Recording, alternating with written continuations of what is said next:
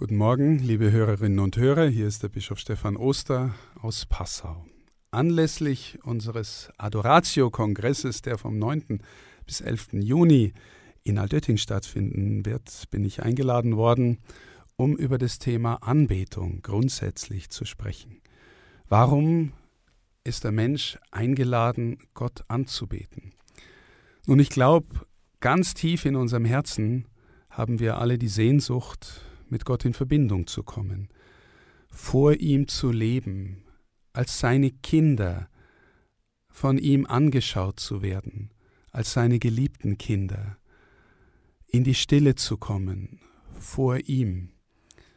Und ich bin ziemlich überzeugt davon, dass wir, wenn wir in die Anbetung gehen, auch aus der Hektik des Alltags raus, wenn wir gewissermaßen in die Knie gehen, dass wir uns dann erstens wahrnehmen als Geschöpf Gottes, er ist Gott, ich nicht, ich bin aber sein geliebtes Kind, ich darf mich unter seinen Blick stellen, ich darf voller Vertrauen kommen, weil ich glauben darf und kann, dass er immer wartet, bis ich komme, bis ich ihm innerlich begegne, bis ich ihm mein Herz öffne, bis ich vor ihm bin, in die Beziehung mit ihm finde. Die kleine Therese von Lisieux hat gesagt, Gebet ist der Aufschwung des Herzens zu Gott.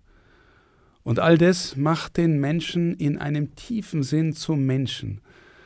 Eine Urversuchung von uns ist ja, selber sein zu wollen wie Gott und uns wenig vertrauensvoll auf ihn zu verlassen. Die Anbetung ist die Einübung des Seins vor ihm, des einfachen Daseins vor ihm, des Kommens in seine Gegenwart, auch von innen her. Wenn der Mensch vor ihm klein sein kann, dann wird er in ihm wachsen, wird in ihm groß. Das ist ein Grund dafür, warum wir anbeten, warum wir ihn suchen. Meine persönliche Erfahrung ist, dass ich, wenn ich aus der Anbetung wieder herausgehe und wenn es möglich ist, bin ich zweimal am Tag, morgens und abends, für längere Zeit in der Anbetung, dass ich dann im Grunde immer im größeren Frieden weggehe, dass ich erleben darf, dass ich getragen und gehalten bin, dass ich auch all meine Sorgen und Nöte, meinen Dank, meine Freude vor ihm hinbringen darf, dass ich meine Sorgen über andere Menschen, mit anderen Menschen, Sorgen, weil Menschen krank sind, weil morgen Menschen in zerbrochenen Beziehungen leben, dass ich sie mit hineinnehmen kann, dass ich die Verwundungen der Menschen mit hineinnehmen und ihm übergeben kann, dass ich dann auch in gewisser Weise loslassen kann, mich davon nicht besetzen lassen kann oder besetzen lassen muss im Sinn von, dass ich emotional immer nur gebunden oder gefesselt bin. Anbetung macht auch innerlich frei, ohne Verantwortung abzugeben. Es bringt eher ins rechte Lot vor Gott, weil ich glauben darf, dass der andere Mensch, jeder andere Mensch auch Gottes Ebenbild ist. Der Adoratio-Kongress wird unter dem Motto stehen, die Herrlichkeit Gottes.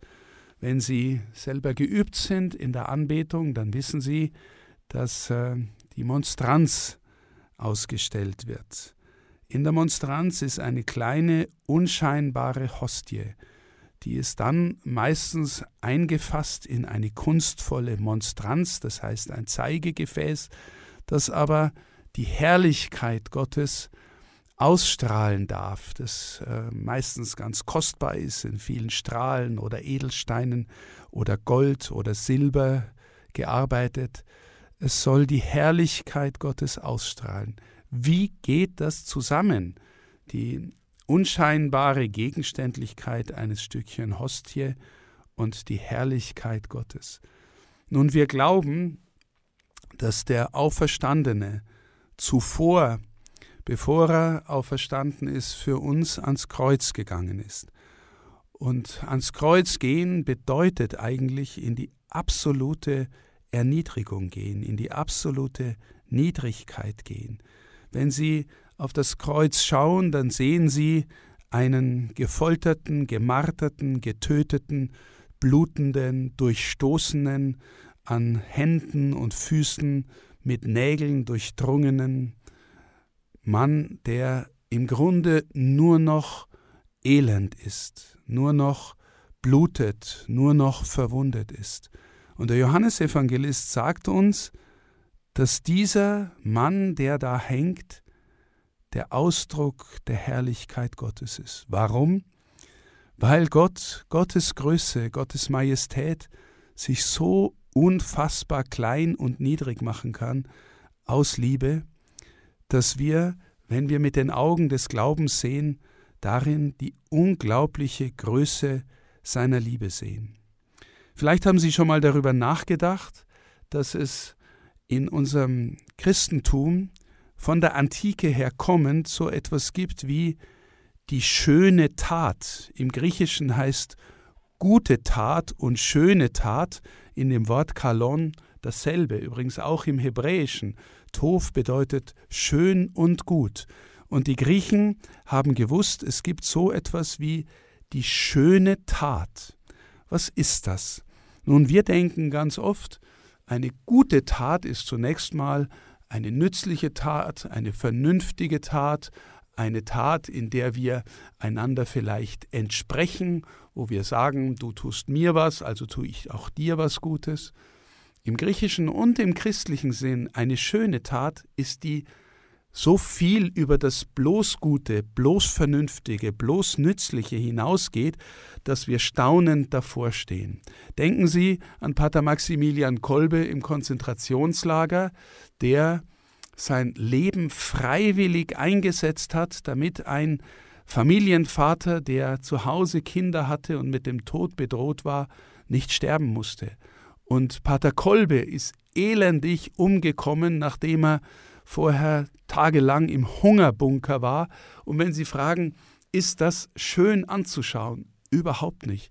Aber wenn Sie mit dem Herzen hinschauen und fragen, ist es nicht eine unfassbar schöne Tat in diesem Sinn, dann merken wir vielleicht, ähm, was damit gemeint ist.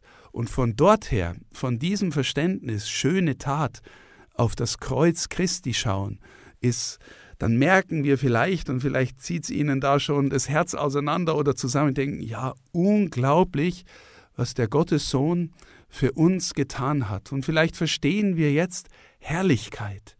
Herrlichkeit der Liebe Gottes, wie sie Johannes meint.